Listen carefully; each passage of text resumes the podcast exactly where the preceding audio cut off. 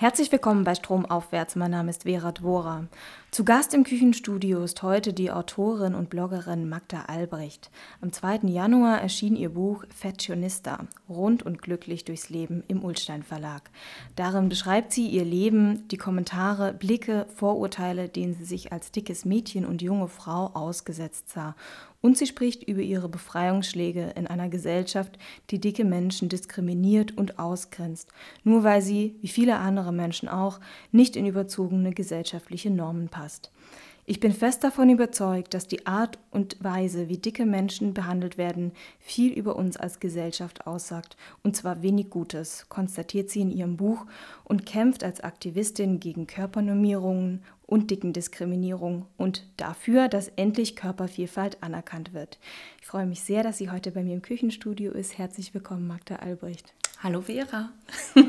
Magda, ähm, du musst mir jetzt zunächst mal bei einer Wortfindung helfen, weil ich ähm, habe so beim Runterschreiben des Interviews gemerkt, dass mir dann so Worte in den Kopf kommen wie viele Pfunde oder mehr Kilos auf die Waage bringen und dann gibt es ja noch so Sachen wie vollschlank und so. Ähm, welches Wort oder welche Worte benutzt du, um deinen Körper zu beschreiben und welches sollen wir für dieses Interview benutzen? Ich, ich benutze das Wort dick. Mhm. Und manchmal in sehr politischen, queerfeministischen Kontexten auch fett. Mhm. Äh, beides als politische Begriffe und jetzt nicht unbedingt, ne, das zeigt keine bestimmte Kilozahl an, sondern das sind Begriffe, die Menschen benutzen, häufig auch Aktivistinnen, die in dem Bereich kämpfen, um so, sagen wir mal, eine politische Position zu markieren. Also ein Körper, der gesellschaftlich ausgegrenzt wird oder der gesellschaftlich immer lächerlich gemacht wird oder als halt zu viel beschrieben wird. Also benutze ich dick oder fett als politische Begriffe. Es gibt aber auch Menschen, die kurvig oder rund benutzen. Ähm, ich finde, Selbstbezeichnungen können auch ein bisschen kreativer sein. Was ich nicht benutzen würde, sind Bezeichnungen wie übergewichtig zum Beispiel. Warum? Übergewichtig, schon alleine das Wort ist so ein kurioses Wort. Über was? Wer bestimmt, was über und unter ist. Und dann auch noch dazwischen dieses normal, gewichtig. Ne? Also da wird gleich markiert, das eine ist normal und das andere ist anders oder verrückt oder was auch immer, über und unter. Und dann gehen diese Kategorien ja auch noch auf ähm, etablierte Kategorien der Weltgesundheitsorganisation zurück, die ich sehr stark anzweifle. Mhm. Also, und übrigens ja nicht nur ich, also als kleine, vielleicht crazy Aktivistin oder so, sondern viele MedizinerInnen sagen auch, dass ähm, Körper in so äh, vermeintlich fein voneinander abgrenzbare Kategorien von äh, normalgewichtig vermeintlich 20 bis 25 äh, BMI, also Body Mass Index, ab 25 ist übergewichtig, ab 30 ist adipös, also sowas wie fettleibig, ähm, dass das nicht sehr viel mit Lebensrealitäten zu tun hat. Also was sagt dann eine Zahl über unseren Körper aus? Wir sind ja viel mehr als ein Körper. Ne? Also wir sind ja auch zum Beispiel Geschlecht oder soziale Herkunft, äh, Lokalität. Wir haben Jobs, bewegen uns mal mehr und mal weniger. Auch das hat Einfluss darauf, äh, wie unsere Körper sind, wie gesund wir sind oder auch nicht. Äh, nicht immer haben wir Einfluss auf unsere Gesundheit. Genau, also dieses, wir sind schon mittendrin in so einem ganz krassen Gesundheitsdiskurs. Und deswegen um deine Frage doch mal kurz und knackig zu beantworten, sind für mich dick und fett die politischen Begriffe, die ich verwenden würde. Mhm. Ist übrigens völlig in Ordnung. Ähm, wir haben Zeit. Ähm, Finde ich immer gut, wenn wir inhaltlich in die Tiefe gehen. Ähm, wir sprechen heute aber auch noch über den BMI und ähm, die Frage, was gesund ist und was es mit dem äh, Gewicht zu tun hat. Aber ähm, ich würde dich jetzt zunächst mal bitten, einen Auszug aus deinem Buch vorzulesen. Und zwar ist es die Einleitung, als du gerade aus der Dusche steigst, im Badezimmer stehst und ähm, dein Körper und dein Körpergefühl beschreibst und ähm, wie es eigentlich dein ganzes Leben schon beeinflusst hat. Langsam verzieht sich der Dampf im Bad und gibt die Sicht auf meinen ganzen Körper frei. Keine verschwommenen Linien mehr, alles ist klar zu erkennen. Vor diesem Spiegel zu stehen, ganz nackt, macht mich nervös. Ich atme tief durch und lächle etwas unsicher meinem Spiegelbild entgegen. Ich betrachte mich und sehe sehr, sehr viel Körper. Eine große Fläche rosiger Haut, fleischig, prall, platzeinnehmend. An meinen Händen ist noch etwas Creme. Ich streiche sie an meinem Bauch ab, genau da, wo kleine hellrosa Dehnungsstreifen um den Bauchnabel tanzen. Ich pieke mit meinem Zeigefinger in das weiche Bauchfett und beobachte, wie es nachgibt. Ich pieke mehrmals schnell hintereinander und mein Bauch bewegt sich mit, als ob er kichern würde. Ich stimme in dieses Kichern ein und finde ihn schön, meinen runden, blassrosa Bauch. Jeden Tag, aber besonders in solchen Momenten, ist mir bewusst, dass mein Körper nicht unbedingt den heutigen Schönheitsidealen entspricht. Er passt in keine von spanischen Modeketten vorgegebenen Konfektionsgrößen und er bekäme wahrscheinlich keine Hauptrolle in einer Netflix-Serie. Glaube ich den Klatschspalten, so muss mein Körper eine einzige Problemzone sein. Und wenn ich ehrlich bin, war ich die meiste Zeit meines Lebens selbst davon überzeugt. Wenn ich nur 20 bis 30 Kilo weniger wiegen würde, wenn ich nur mehr Sport treiben und auf den Abendsnack verzichten könnte, dann wäre mein Leben schöner und vor allem leichter. Alle meine Unsicherheiten, jedes Scheitern führte ich auf mein Gewicht zurück.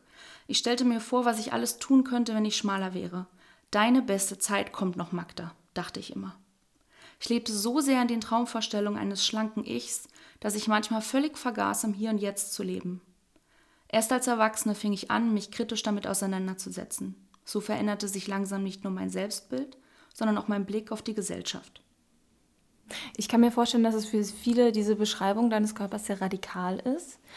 Ähm, wie ist das für dich, das jetzt nochmal zu lesen und ähm, wie war das für dich, das zu beschreiben? Ah, super Frage, weil ich habe mir viele Gedanken gemacht, wie ich meinen Körper beschreibe. Ähm, ich wollte meinen ehrlichen Blick darauf äh, irgendwie niederschreiben. Äh, ich wollte auch den Blick niederschreiben, der nicht immer total liebevoll darauf guckt, aber eben doch gelernt hat, liebevoller auf den eigenen Körper zu gucken. Und ich wollte nicht so ganz krass in so Stereotypen äh, so absteigen. Ähm, und ich wollte ein paar schöne, positiv konnotierte Worte finden. Also so die Dehnungsstreifen, die um den Bauchnabel tanzen. Äh, da habe ich auch für gekämpft, dass das drin bleibt. Es ja. ist ein bisschen poetisch oder so, aber ich finde das eigentlich, so kann man eben die Dehnungsstreifen auch sehen. Und zwar nicht als als Makel, als hässlich, muss weg, äh, muss mehr abtrainiert werden, sondern die, die tanzen halt stromlinienförmig, nicht stromlinienaufwärts, aber stromlinienförmig um meinen Bauch herum. Und das ist halt ein anderer, liebevollerer Blick. Ähm, und das kann eben auch eine Selbstsicht auf sich selber verändern. Diesen Blick und diese Selbstsicht, die hast du dir ähm, über Jahre eigentlich äh, erarbeitet, erkämpft. Aber es war nicht immer so. Du schreibst ja auch, dass dieser Gedanke, du musst es ja nur abnehmen und dann, dann würdest du sozusagen dazugehören. Und das kann ja nicht so schwer sein. Und das ist, und sich da so hart ranzunehmen eigentlich. Ähm, kannst du dich daran erinnern, das muss ja eigentlich äh, wirklich im Kindesalter gewesen sein, ähm, als dir bewusst geworden ist, dass dein Körper nicht, nicht mehr akzeptiert wird, so wie er damals war? Ich kann mich sehr genau daran erinnern, äh, äh, das war kurz vor der Einschulung, nämlich das ist auch so die Zeit, wo der Babyspeck auf einmal nicht mehr so süß ist. Ne? Also so bei, bei Babys, bei Kleinkindern guckt man, glaube ich, häufig noch liebevoller drauf, auch wenn ich immer öfter höre, dass man schon bei Kleinkindern sagt, oh, ein ganz schön speckiges Ding oder so. Ähm, aber so kurz vor der Einschulung, die Einschulung ist ja auch so ein wichtiger Schritt irgendwie äh, im Leben eines Kindes. Ähm, und äh, da kann ich mich erinnern, dass ich bei einer Ärztin war. Ähm, es war zwar nicht meine Hausärztin, aber es war so eine Schulärztin oder so. Und die hat halt diesen Satz zu mir gesagt, äh, wenn du so weitermachst, dann passt du halt nicht mehr in deine Kleidchen rein. Und ich wusste damals, was das bedeutet. Und um zu wissen, was dieser Satz bedeutet, musste ich schon dieses Wissen haben, was dieses Weitermachen bedeutet, nämlich äh, ich soll nicht mehr so viel in Anführungsstrichen fressen und ich soll mal ein bisschen Sport machen. Nun wusste diese Ärztin nicht, dass ich ein recht sportliches Kind war. Wahrscheinlich wusste sie es nicht. und sie hätte auch nicht wissen können, wie viel ich esse oder was ich esse. Das heißt, die hat auf meinen Körper geblickt und hat diesen Körper eingeordnet als einer, der äh, ein bisschen Unterstützung braucht, der sich ändern muss. Äh, ne? Und das heißt in unserer Gesellschaft irgendwie weniger fressen, mehr bewegen. So, äh, ganz, äh, ganz banal gesagt. Äh, und das war so meine äh, zumindest die erste Erinnerung, die ich habe in diesem jungen Alter, wo ich ganz klar gemerkt habe, okay, äh, wo ich damals auch noch gesagt hätte, ich bin falsch, ich bin nicht ganz so richtig, ich muss was ändern. Also damals war ja noch nicht dieser Gedanke von, ähm, vielleicht hat das auch was mit gesellschaftlichen Verhältnissen zu tun oder mit Körpernormen. Ich weiß, das Wort hätte ich nicht schreiben können und hätte auch nicht gewusst, was es ist, aber man merkt ja sehr, man merkt ja als Kind einfach instinktiv, wenn so eine, so eine Differenzerfahrung passiert. Also äh, bei der Einschulung und ähm, so die Jahre danach in der Schule, mit, wenn man ähm, dann einen Freundeskreis hat und äh, ganz schlimm dann in der Pubertät. ähm, wie hast du dich da gefühlt? Also ich würde, müsste jetzt lügen, wenn ich sage, dass ich total die krasse Leidensgeschichte hätte. Die hatte ich nämlich nicht. Also ich habe eine super tolle Kindheit gehabt, auch durch meine Eltern. Also meine Eltern haben alles dafür getan, dass wir eine tolle, ereignisreiche, schöne, äh, sichere Kindheit haben. Äh, und vielleicht ist es mir deshalb auch aufgefallen, dass dieser eine, in Anführungsstrichen, Makel immer da war. Ähm, ich war irgendwie, ich war ein talentiertes Kind, ich habe Sport gemacht, ich habe äh, Kunst gemacht, ich war ganz gut in der Schule. Also niemand konnte sich so beschweren über mich, ja. Also den, den Leistungsnormen bin ich ganz gut entsprochen. Äh, aber ich hatte halt diesen dicken Körper. und an dem hat sich äh, für mich auch gefühlt alles dann kristallisiert, ja. Wenn, also damals habe ich, äh, äh war ich sehr äh, auf Jungs fixiert. Das hat sich später in meinem Leben Gott sei Dank geändert. aber ich war, Jungs haben eine große Rolle gespielt, ja. Also für mich als, als äh, junges Mädchen, auch als junge Frau ähm, wenn da jemand nicht auf mich stand, dann war klar, das kann nur mit meinem Körper zu tun haben. Ne? Ich habe nicht so viel darüber nachgedacht, vielleicht mochte der mich einfach nicht oder fand meine Witze nicht lustig. Ja? Also ist ja auch eine Möglichkeit. Ähm, aber das war immer für mich sehr klar, wenn ich irgendwie gescheitert bin, habe ich viel auf meinen Körper gezogen. Und ich denke auch nicht, dass ich da immer falsch lag. Also äh, es ist ja, die Körpernormen haben ja nicht nur auf die Individuen irgendwie Einfluss, sondern eben auch äh, auf alle Menschen drumherum, ja. Also so wie unser Begehren quasi strukturiert, das hat ja auch was damit zu tun, ne? Also dass wir eher auf schlanke, weiße Körper ohne Behinderungen, also wir, ne, muss ich jetzt schon hinterfragen, aber dass häufig diese Körper als sehr begehrenswert dargestellt werden, ist ja kein Zufall. Eines deiner Vorbilder ist die Sängerin von The Gossip, äh, Beth Ditto. Und sie hat in ihren Memoiren geschrieben, in der Schule musste ich den anderen zuvorkommen, bevor sie sich über mich lustig machten. Ich musste charmanter, scharfzüngiger und witziger sein als alle anderen. War das bei dir auch so? Ist das so eine Art ähm, Schutzmantel, dass man den Witz zuerst macht, bevor ihn jemand anderer machen kann? 180 prozentig.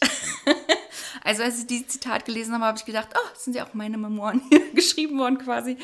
Ähm, ja, ich, äh, also ich habe auch von meiner Mutter sehr früh beigebracht bekommen, dann besonders schlagfertig zu sein, wenn ein dummer Spruch kommt. Also eben nicht zu verzweifeln, sich traurig in die Ecke zu setzen, sondern halt die Powerfrau zu spielen, ja. Äh, und ich finde die Strategie, Strategie immer noch charmant, auch wenn ich sie heute ein bisschen kritischer sehe, ne? weil man kann ja nicht immer stark sein. Aber auf jeden Fall ist es einer meiner Strategien gewesen und es ist auch immer noch.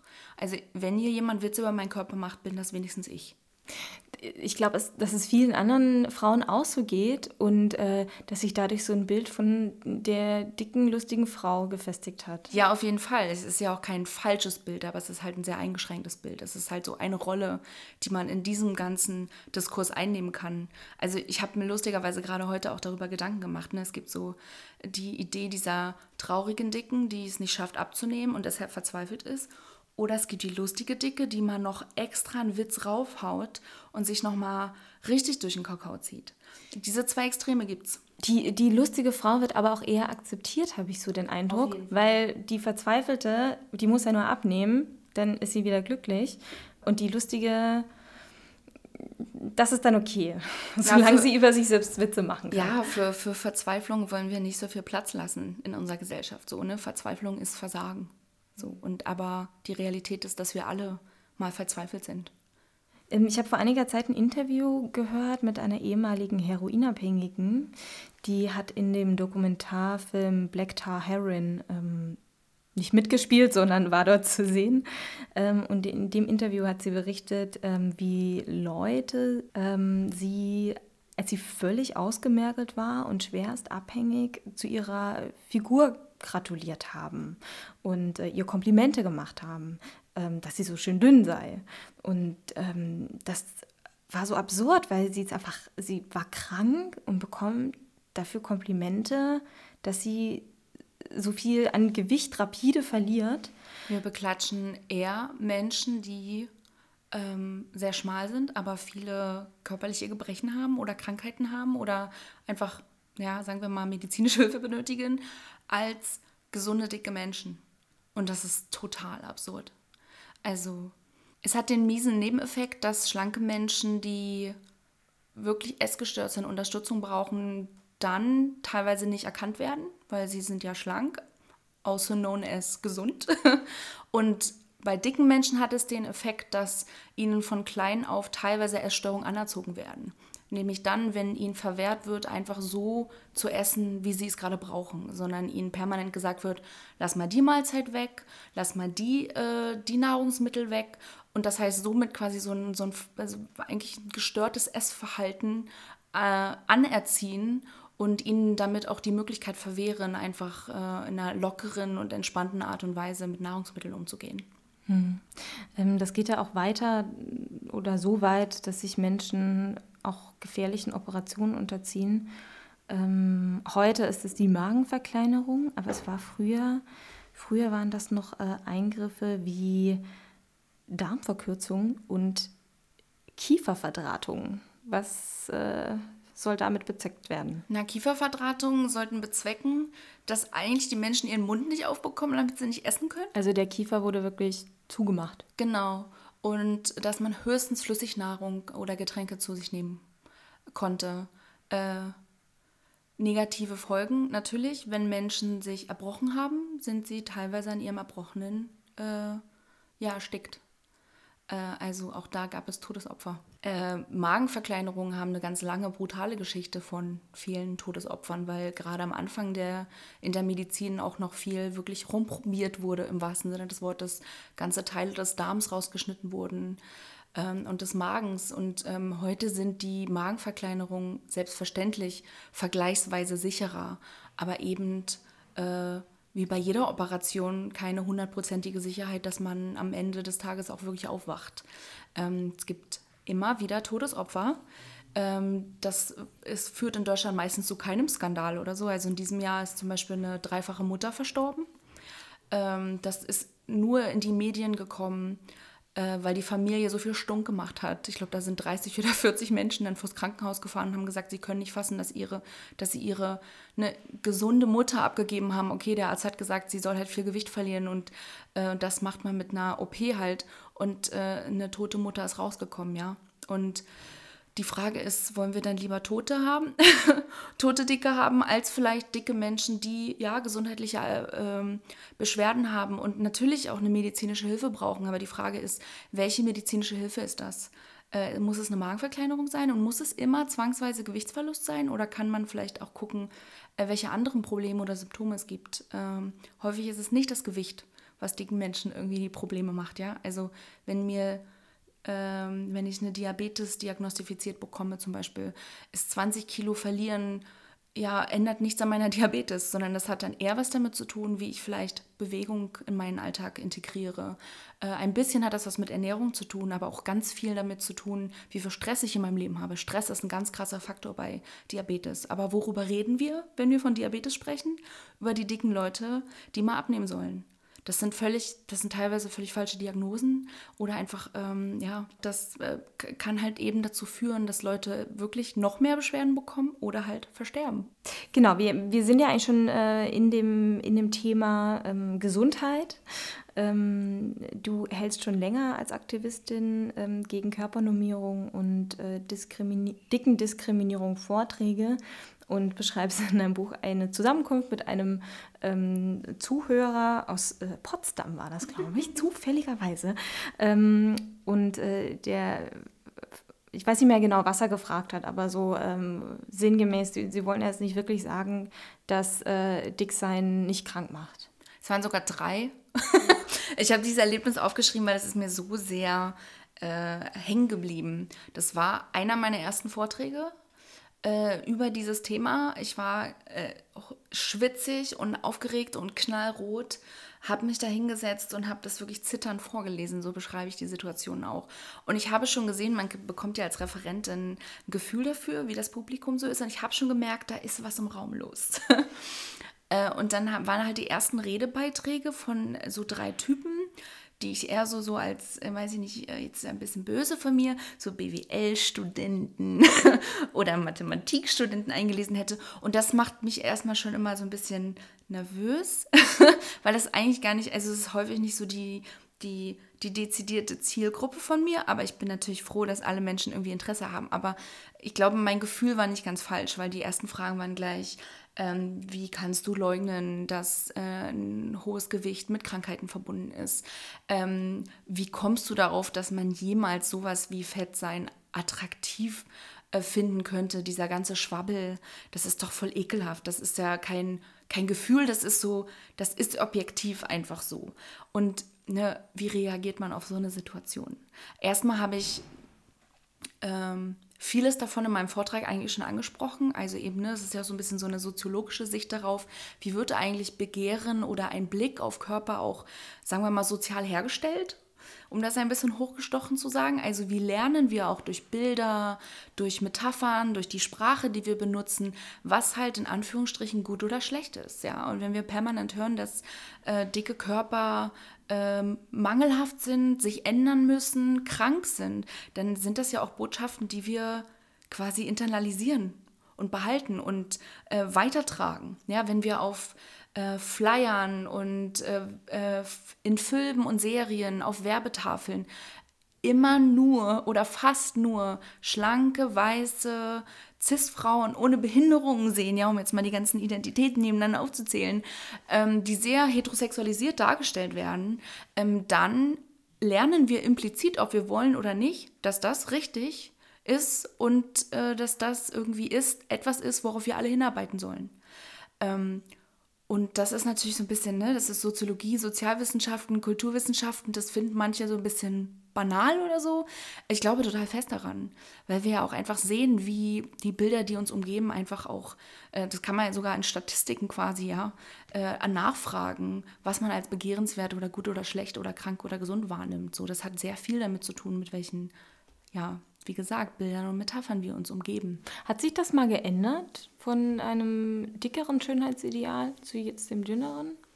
Na, geschichtlich gesehen hatte man immer unterschiedliche Epochen. Ich finde die ähm, einfach nur sehr schwer zu vergleichen mit der heutigen Zeit, weil wir so heute in einer ganz krass medialisierten Welt leben, äh, die noch viel stärker an Bilder und äh, so Symboliken gebunden ist. Ne? Also irgendwie, es gab Zeiten, da war Körpergewicht äh, ähm, nicht sehr beliebt äh, und es, äh, ähm, es gab ganz viele Schlankheitskuren, ja, im alten Rom dafür wurde aber geschlemmt und da, da wurde der dicke Körper als, als einfach äh, ja, erstrebenswert, äh, als Marker von Gesundheit und auch Erfolg ähm, quasi gesehen. Also es gab unterschiedliche Zeiten in, äh, in der Geschichte und auch dieser Blick ist aber, ich versuche das auch immer trotzdem, wenn ich das erzähle, ein bisschen zu verkomplizieren, weil auch da immer nur ganz bestimmte Schichten quasi angeguckt wurden, ne? also Mittel- und Oberschichten oder damals waren es eher die Oberschichten, weil es die Mittelschicht so noch nicht gab. Ähm, und auch der Blick, ein heutiger Blick auf die damalige Zeit ist. Ne? Da muss man immer so ein bisschen gucken, was wird auch romantisiert, was wird geschichtlich auch so ein bisschen sich hingeschoben. Ähm, ich beschreibe das in meinem Buch irgendwie, dass ich die verschiedenen Epochen durchgehe. Und klar gab es Schönheitsideale, aber die gibt es, die gibt es und gab es nicht immer in allen Schichten gleich. So.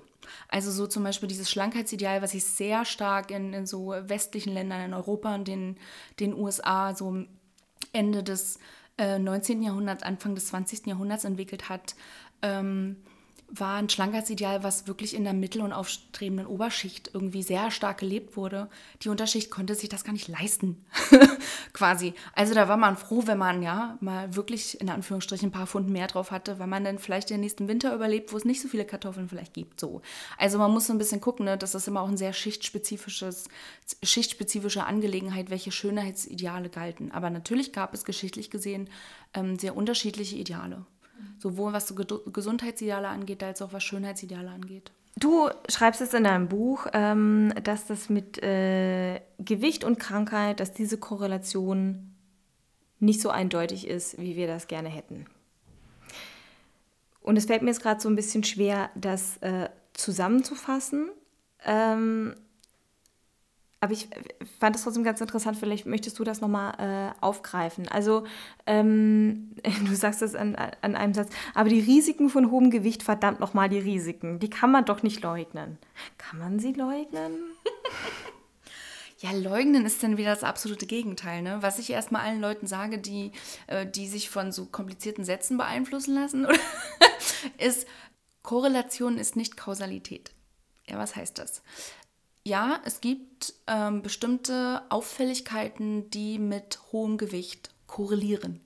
Das heißt aber nicht, dass das hohe Gewicht per se und alleinig als Faktor dafür verantwortlich ist. Ähm, weil wir eben nicht nur Körper sind. Wir sind viele andere Dinge auch. Und diese anderen Dinge haben auch Einfluss darauf, äh, wie ähm, gesund oder auch krank wir durchs Leben gehen. Und dann ist es häufig so, dass ähm, vor allen Dingen in diesem Bereich sogenanntes Übergewicht, ja, 25 bis 30, ist wissenschaftlich schon fast Konsens ist, dass das, dass diese Körpergewichte oder das, die Gewichte, die in diesen Kategorien auftauchen, also der, BMI der, BMI von 25 bis 30, das sogenannte Übergewicht, ähm, gar nicht mit bestimmten Krankheiten korrelieren. Ja? Also es gibt Studien, die besagen, dass BMI von 27 mit der längsten Lebenserwartung korreliert. Ja, korreliert natürlich, weil äh, wir ja eben mehr sind als als der dicke Körper, ja. Aber ne, eigentlich müsste die Schlagzeile heißen, äh, leicht übergewichtige leben am längsten. So, wenn man der Wissenschaft glauben darf. Ich bin ja schon immer wissenschaftskritisch gewesen. Ich lese die vielen Studien durch und ich gucke, was man davon mitnehmen kann oder was nicht. Ja, man muss sich immer erst die Methodik angucken des Studien. Es wurde viel Humbug betrieben in den letzten Jahrzehnten, gerade in der Forschung zu hohem Gewicht. Ähm, weil diese Forschung nämlich zum Beispiel nicht äh, mehrdimensional geführt wurde, ja, dann haben diese dicken Menschen auf einmal kein Geschlecht mehr gehabt, keine soziale Herkunft mehr gehabt. Wir wissen heute zum Beispiel, dass eine ganz, ganz hohe und starke Korrelation von Armut äh, und verkürzter Lebenserwartung und vielen Krankheiten gibt, ja. Aber es ist ja leicht, den Leuten zu sagen, fresst mal nicht so viel. Weil dieser Faktor messbar ist.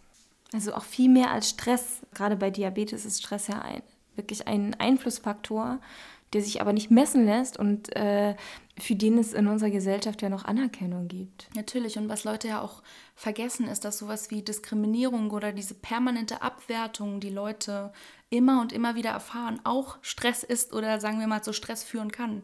Wer jeden Tag hört, dass er oder sie krank ist, hässlich ist, sich ändern muss, ähm, all diese ganzen, ja, diese ganzen Sprüche, ähm, das ist langfristig kann das nicht irgendwie zu einem cooleren Verhältnis mit dem eigenen Körper oder der Welt führen. Das drückt auf die, das drückt aufs Gemüt und das kann unglaublich viel Stress bedeuten, ja.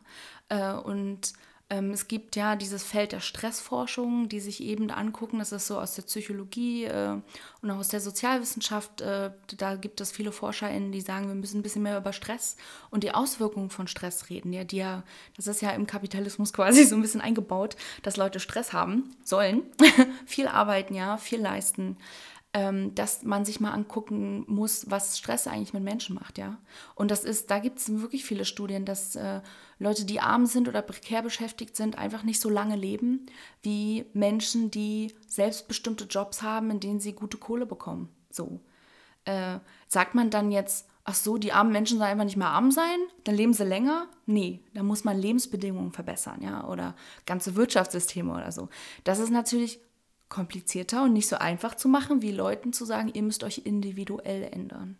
Also ich wünsche mir immer, dass wir so ein bisschen weg von so einer hochindividualisierten Analyse kommen äh, und ein bisschen mehr über gesellschaftliche Verhältnisse reden. Grundlage für die Messbarkeit von Gewicht ist der BMI. Das hatten wir eingangs schon mal erwähnt. Der Body Mass Index, ähm, den du kritisierst. Und mir war ehrlich gesagt ich weiß auch gar nicht warum, aber das ist ja eigentlich ein weites Feld, dieser BMI-Kritik. Mir war das so ein bisschen neu. Ich habe das irgendwie für Gesetz gehalten.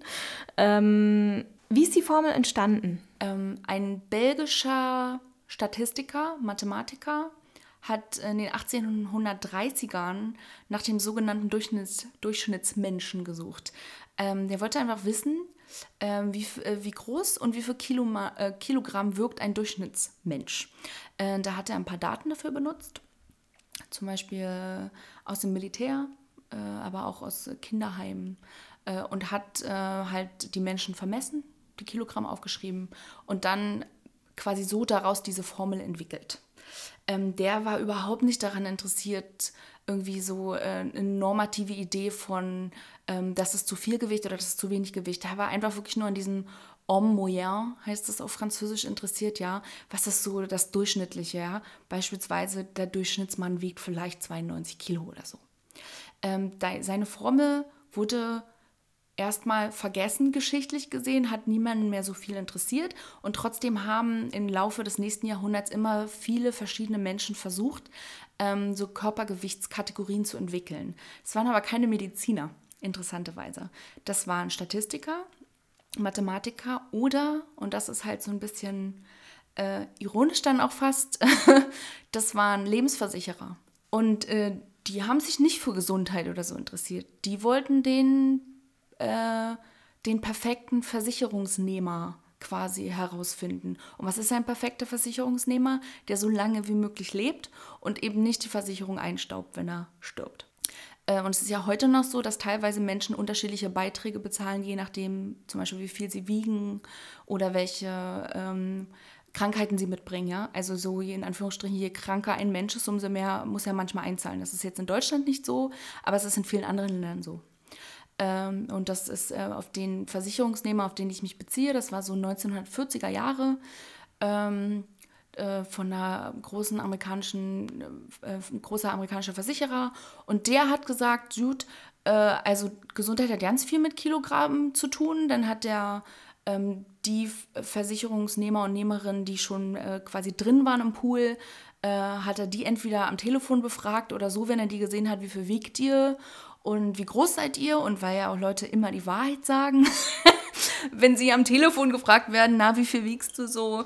Ähm, naja, gut, das jetzt mal so ein bisschen zur Seite geschoben, aber er hat irgendwie diese Daten genommen, die ich als mehr als stümperhaft zusammengetragen empfinde äh, und ähm, dann das sogenannte Idealgewicht daraus äh, gebastelt. Ähm, da hat er nicht diese Formel benutzt von dem belgischen Mathematiker, die damals Quetelet-Formel hieß, ähm, aber er hat sich natürlich an die Idee also ein bisschen angelehnt. Ne? Er hatte verschiedene Kategorien aufgebaut und, äh, und das, das, was er als damals, damaliges Idealgewicht ähm, postuliert hat, würde heute im sogenannten Untergewicht liegen also sehr niedriges Idealgewicht, was auch nicht verwunderlich ist, weil er eher Menschengruppen befragt hat, die damals sehr viel Diät gemacht haben, also weiße Menschen aus der Mittel- und Oberschicht. Der hat ganze Population gar nicht befragt, die einfach teilweise ja auch ganz andere Körper haben, ganz andere Lebensbedingungen haben. Ähm, dieses Idealgewicht könnte man jetzt sagen, wen interessiert das? Das ist doch jetzt nur für eine Versicherung oder so. Nee, diese, dieses äh, ausgerechnete Idealgewicht hat wirklich Einfluss gehabt, erstmal irgendwie auf ganz USA und aber auch äh, in Deutschland ist das irgendwann angekommen und hat viele Jahrzehnte einfach so gegolten. Hm, wurde durch die Weltgesundheitsorganisation als ähm, Standard auch festgelegt. Ne? Das kam später. 97. Also es war noch ein bisschen komplizierter, weil in den 70er Jahren wurde dann diese alte Quetelet-Formel wieder ausgegraben von einem Physiologen. Der hat damals in seinem, also er hat gesagt, okay, das nenne ich jetzt Body Mass Index äh, diese Formel, das macht schon Sinn, mal zu gucken, wie man Menschen in einzelne Kategorien einteilen kann. Das war ja auch total in zu der Zeit, ja. Also so alles, äh, die Medizin, die Wissenschaften haben sich krass entwickelt. Man wollte irgendwie Antworten auf alle Fragen der Zeit finden und es war einfach auch in Kategorien zu bilden. Ähm, und der hat diese Formel quasi wieder rausgeholt. Damals hieß sie Quetelet-Formel, wurde dann zum Body Mass Index. Und selbst dieser Physiologe Angel Keys hieß der, glaube ich, weiß nicht, ob ich das richtig ausspreche, oder Angel Keys oder so der hat dann gesagt, ja, die Formel macht Sinn, aber bitte, wir können sie nur für große Populationen verwenden. Also sowas wie um einen Durchschnitt herauszufinden, ja. Also beispielsweise, wie viel wiegen die Deutschen im Durchschnitt oder die Amerikaner oder was auch immer. Äh, benutzt wurde es dann aber in der Praxis für einzelne Menschen. Und da hat schon quasi der erste Fehler angefangen.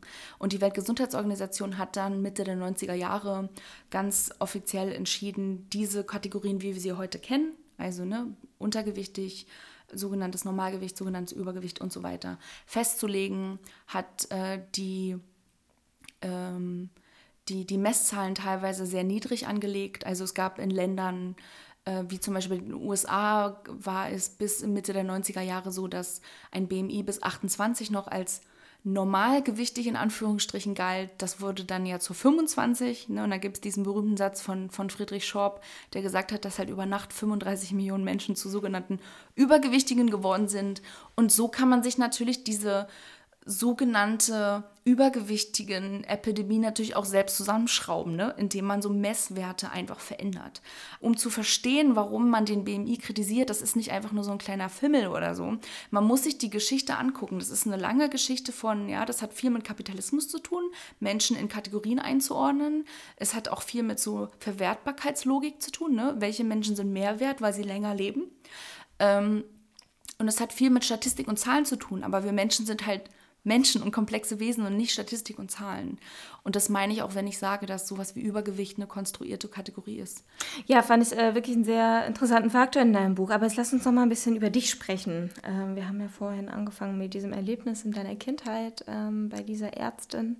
Ähm, du hast in deinem Buch ein, ähm, ein Abendessen mit deiner Familie beschrieben und ähm, man liest da heraus, dass euer Umgang in der Familie mit Essen da ein sehr genussvoller war. Also es war immer genug da, es wurde der Teller des anderen nicht irgendwie äh, kommentiert. Ähm, wie ist deine Familie mit äh, deinem Körper umgegangen? Also war das irgendwie ein Thema? Also es war auf jeden Fall ein Thema, ähm, weil eben auch Ärztinnen und Lehrerinnen ja auch sehr früh schon ähm, kommentiert haben oder die Stirn gerunzelt haben und das äh, hat auch meine Eltern beeinflusst. Meine Eltern waren, glaube ich, meine Eltern waren auch ältere Eltern. Ich glaube, dass die so ein bisschen gesettelter waren oder sich nicht mehr durch alles so aufgeregt äh, haben. Ähm, ne, irgendwie, wenn, wenn meine Lehrerin sagt, ja, das Kind braucht Nachhilfe, war dann kein, kein Geschrei, sondern wurde halt nüchtern drauf geguckt, ja, braucht das Kind Nachhilfe? Na gut, dann machen wir das, ja. Und in anderen Familien wäre vielleicht erstmal, keine Ahnung, Katastrophenalarm gewesen. Also ich glaube, meine Eltern waren sowieso ein bisschen nüchterner, äh, haben einfach auch schon längeres Leben gelebt und viel einfach erlebt, ja. Und dann wird man, kriegt man einen anderen Blick auf die Welt. Ähm, haben sich aber trotzdem, glaube ich, auch beeinflussen lassen, weil es ist ja auch, äh, wenn, wenn, ne, also eine Autoritätsperson wie zum Beispiel eine Medizinerin sagt, oh, da müssen wir jetzt mal langsam aufpassen, weil das könnte ungesund werden. Das lässt einen ja auch nicht kalt. Man möchte ja auch irgendwie, dass das Kind irgendwie eine gute Gesundheit hat, ist ja klar. Und äh, ich habe wirklich, ich war in expliziten dicken Sportgruppen. Äh, ich war in medizinischer Behandlung, als ich 14 oder 15 war, einmal die Woche bin ich zu einer Medizinerin gegangen, musste dort Sport machen und Ernährungsberatung. Ich war in mehreren Diätcamps und gleichzeitig habe aber auch sehr viel Sport gemacht. Also ich war, äh, ja, ich habe irgendwie, ich war im Schwimmtraining, ich habe viele Jahre Tennis gespielt, ich habe Karate gemacht. Ich konnte das alles gar nicht da reinschreiben, weil ich so viel gemacht habe, ja. Also ich konnte nicht so viel in mein Buch reinschreiben. Ähm, und trotzdem war ich dick und man hätte auch einfach sagen können, gut, das ist ein dickes, sportliches Kind. Aber nee, ähm, das war irgendwie gesagt, was, was läuft denn falsch? das Mädchen macht Sport und ist trotzdem nicht dünn. Das war die Perspektive darauf. Äh, und heute kritisiere ich das sehr scharf, weil das hat eben auch dazu geführt, dass ich immer weniger Lust hatte, Sport zu machen. Wirklich, also ich habe viele Jahre keinen Sport gemacht. Und ähm, um nochmal konkret auf deine Frage zurückzukommen, ich würde sagen, dass der Druck in meiner Familie sehr gering war. Ähm, meine, meine Eltern haben entweder nicht oder eher liebevoll über uns gesprochen. Und wenn, dann waren sie besorgt. Ich meine, ne, Sorge kann auch manchmal so nerven, aber ähm, es, war nie, es war nie böse gemeint. Ähm, ich habe erst viel später gelernt, dass das nicht so selbstverständlich ist, sondern dass auch gerade viele meiner schlankeren Freundinnen in ganz anderen Familien aufgewachsen sind. Ja, zum Beispiel, ich beschreibe bei dir eine Szene mit meiner Partnerin und äh, das ist eine schlanke Familie und die gucken sich alle auf die Teller und zählen, ähm, wie viel Stück Fleisch oder Kartoffeln da gegessen wird, was ich völlig absurd finde. Ich bin so überhaupt nicht aufgewachsen. Aber in vielen Familien ist das Usus. Das habe ich ehrlich gesagt erst viel später gelernt. Das ist gar nicht so meine Geschichte. Hast du dich, äh, du bist dann, bist du zum Studium ausgezogen? Also fürs früher, Studium oder früher, ja. Ähm, hast du dich da manchmal fürs Essen zurückgezogen, weil du das Gefühl hattest, dass du da jetzt irgendwie verurteilt wirst, beispielsweise in einem Café oder in der Mensa, ähm, wo es auch große Portionen gibt, die dann auf deinem Tablett sind. Hast du da irgendwie das Gefühl gehabt, es gucken alle auf dich? Also ich habe in der Tat in Situationen gegessen, wo andere auch essen, da habe ich auch gegessen. Aber klar habe ich darauf geachtet, wie viel auf meinem Teller liegt. Und äh, ich hatte auch einen geschulten Blick, was auf den Tellern der anderen Leute liegt. Ähm, ich habe niemals gegessen, wenn andere Leute nicht gegessen haben. Ich habe äh, mein, manchmal war das ja so, dass man, wenn man zur Uni geeilt ist, sich schnell ein Brot geschmiert hat. Das hätte ich nicht in der Bahn gegessen, zum Beispiel. ähm, da hätte ich mich dann auch eher ein bisschen zurückgezogen.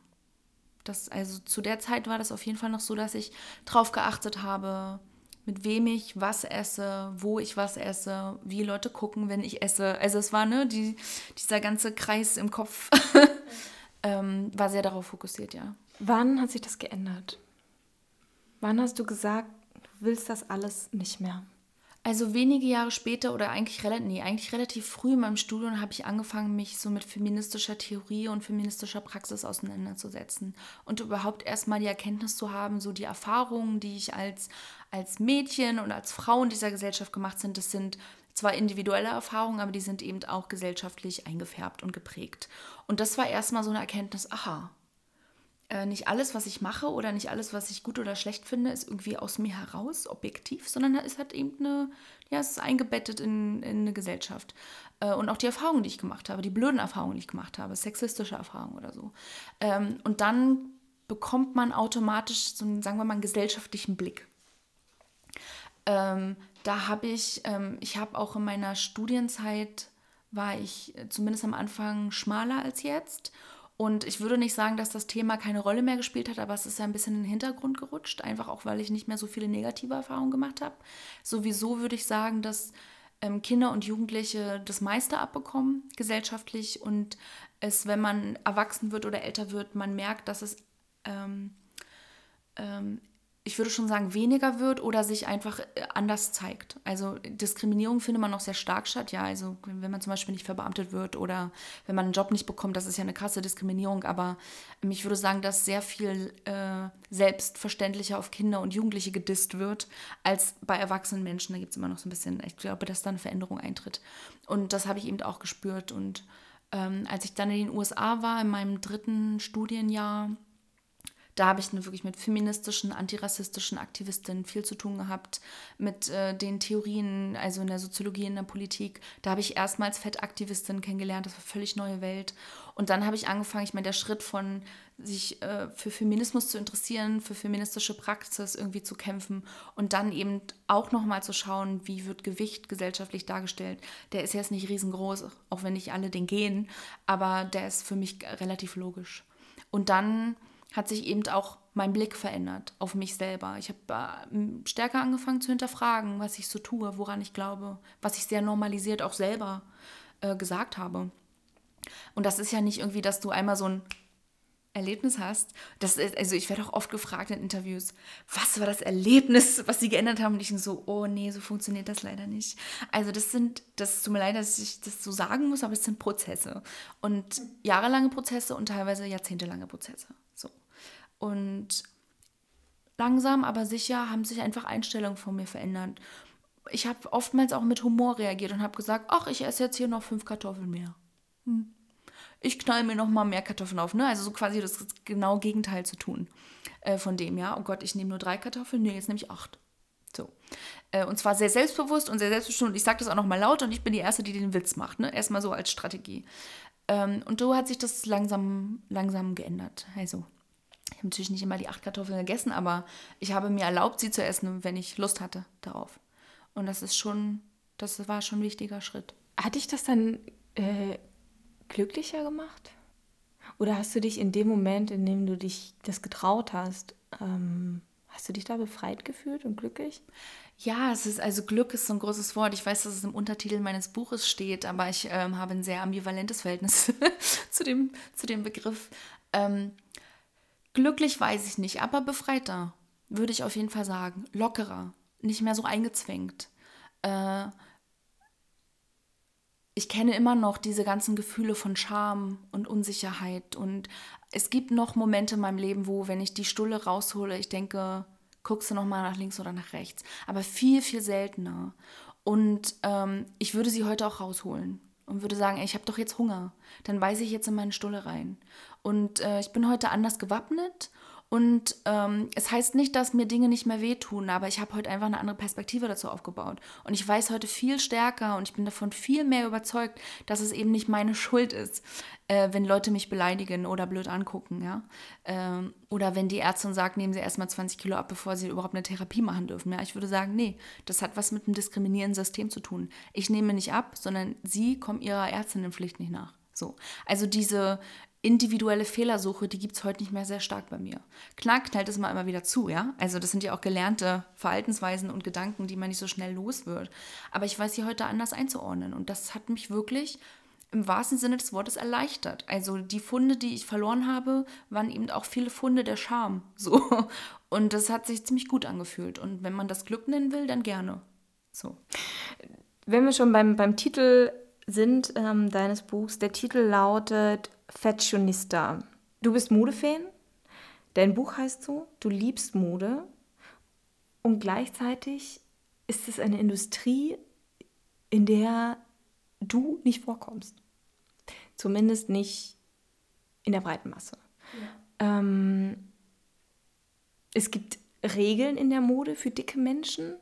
Die äh, Models sind sehr dünn, die die Mode tragen.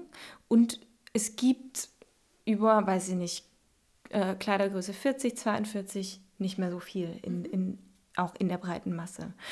Warum fasziniert dich Mode dann trotzdem so? Oder vielleicht gerade deswegen? Nee, deswegen fasziniert sie mich nicht. ich fühle mich nicht immer hingezogen zu, zu Orten oder Dingen, die mich ausschließen, aber es, Mode ist halt eben etwas, was irgendwie alltäglich ist und was ja auch ein Stück von mir ähm, zeigen oder ausstrahlen kann, ja. Also ich habe und Mode ist eben auch politischer als viele Leute denken, ja. Also wenn wenn gerade du hast es schon angesprochen, wenn es so eine ganz krassen Regeln gibt für unterschiedliche Körper, das ist Politik schon. Und wenn man dann mit diesen Regeln bricht oder sagt, hey, ich trage eben nicht nur schwarz, äh, oder hey, ich trage sogar mal Querstreifen. Ho, ho, ho, ho, so nasty woman mäßig. Ähm, dann ist das jetzt nicht, ja, ich meine, das äh, ist, wird jetzt nicht unsere, die, die kapitalistische Gesellschaft umstürzen, aber es ist eben ein kleiner politischer Akt so. Ich gehe auch auf die Straße mit einem Kleid wie auf meinem Cover. Da sind äh, ist ein großes Muster drauf. Ja, das wird Dicken ja eigentlich eher äh, jetzt nicht mehr, also da gibt es ja keine Person, die dir das so untersagt, aber keine Frauenzeitschrift würde das als vorteilhaft beschreiben. Und damit zu brechen, Leute, die Bock haben, Minirock zu tragen, trotzdem Minirock zu tragen, auch wenn du Größe 52 hast, so. Das kann ein ziemlich politischer Akt sein, weil versuch mal über die Straße zu laufen. Die Leute werden gucken. So. Ähm, und sich selber irgendwie ausdrucken zu können, ist ja eben heute auch etwas, was man über die äußere Hülle macht. So. Das ähm, kann man und soll man auch immer kritisch sehen. Ähm, finde ich, ich finde auch einen kritischen Blick darauf wichtig, weil Mode und ähm, diese ganze Fashion-Industrie ja auch unglaublich krass, also äh, verbunden ist mit Ausbeutung. Ja, also wo wird unsere Mode hergestellt? Ähm, das ist das ein ganz, ganz kompliziertes, krasses Feld, ja. Und trotzdem gehen Leute, die von der Modeindustrie nicht mitgedacht werden, super kreativ damit um. Ja? Also ich war schon auf vielen dicken Kleidertauschpartys zum Beispiel. Ich kenne viele dicke Menschen, die sich ihre Kleider selbst nähen, weil sie keine coolen oder bezahlbaren Klamotten finden. Äh, und das ist eben auch ein kreativer und eben auch ein politischer Umgang damit.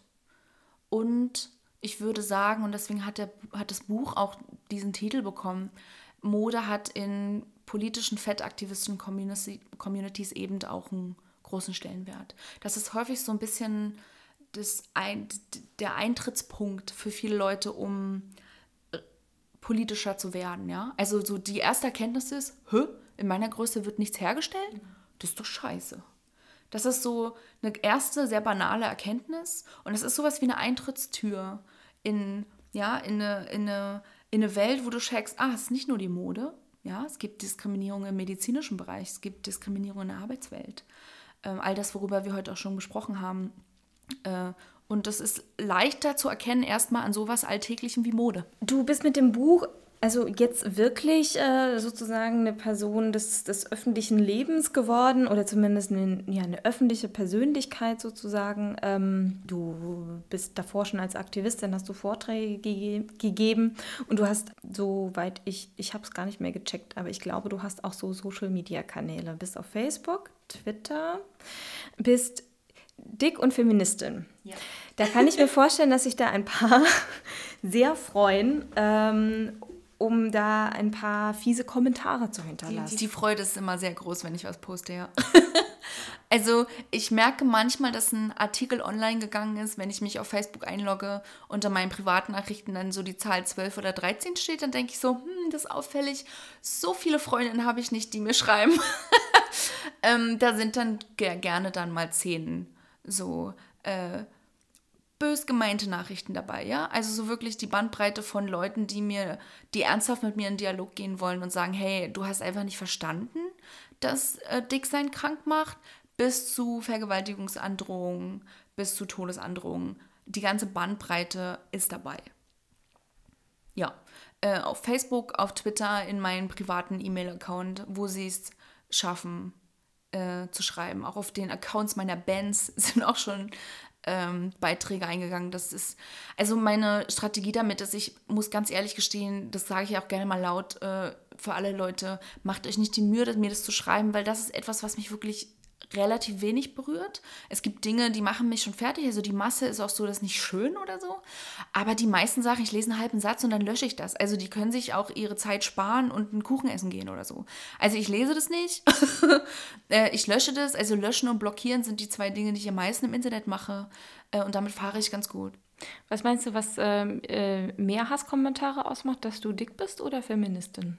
Ähm, dass ich dick bin. Ja, ich habe äh, in dem letzten halben Jahr, wo ich dieses Buch geschrieben habe und das ja auch in den sozialen Netzwerken beworben habe, so viele empörte, beleidigende, abwertende Nachrichten, Nachrichten und ein paar Todesdrohungen bekommen, wie in den acht Jahren, die ich als Feministin aktiv bin, noch nicht zuvor. Ich habe das äh, bei unserem Geplänkel, äh, bevor ich das Aufnahmegerät angemacht habe, schon gesagt, dass ich so froh bin, dass du dieses Buch geschrieben hast, weil ich schon länger darauf warte, über dieses Thema zu sprechen. Und ich finde eigentlich, dass wir da heute sehr viele interessante Punkte angesprochen haben. Ähm, warum war es für dich an der Zeit, dieses Buch zu schreiben? Für mich war es nicht an der Zeit, dieses Buch zu schreiben. Deswegen kann ich auf die Frage nicht so gut antworten. Ich habe das Angebot bekommen, dieses Buch zu schreiben. Und ich habe gesagt, das mache ich, weil ich es wichtig finde. Ich war eigentlich, das jetzt wirklich äh, 100% äh, die Wahrheit, ich war schon an einem Punkt zu sagen, ich möchte nicht mehr so gerne über dieses Thema öffentlich reden.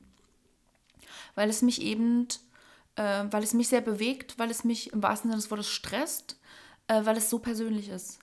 Ähm, aber ich muss auch irgendwie leben und essen und meine Miete zahlen. Und wenn ein Buchvertrag um die Ecke kommt, sage ich nicht nein. Ähm, ich bin aber selbst äh, nicht auf die Suche gegangen nach äh, einer Agentin oder nach einem Verlag. Ähm, ich bin aber, das soll jetzt nicht so klingen, dass ich reingezwungen wurde oder so. Ich bin total froh, dass ich dieses Buch schreiben durfte. Das war für mich einfach eine absolut, ähm, es kam im genau richtigen Moment ähm, an so einem Punkt in meinem Leben, wo ich noch nicht genau wusste, was der nächste Schritt ist, kam dieses Angebot. Ähm, ich habe gesagt, ich habe irgendwie auch die Expertise dazu und es wäre cool, das einfach mal in ein Buch zu gießen. Ähm, ich bin froh, dass ich die Chance hatte, das zu machen und ich freue mich jetzt auch, was 2018 auf mich zukommt. Ähm, trotzdem muss ich ehrlich sagen, wenn ich diesen den Buchvertrag nicht bekommen hätte, würde es wahrscheinlich um mich zu diesem Thema, wäre es viel ruhiger geworden. Diese Bandbreite an, an solchen Büchern gibt es beispielsweise äh, auf dem amerikanischen Buchmarkt.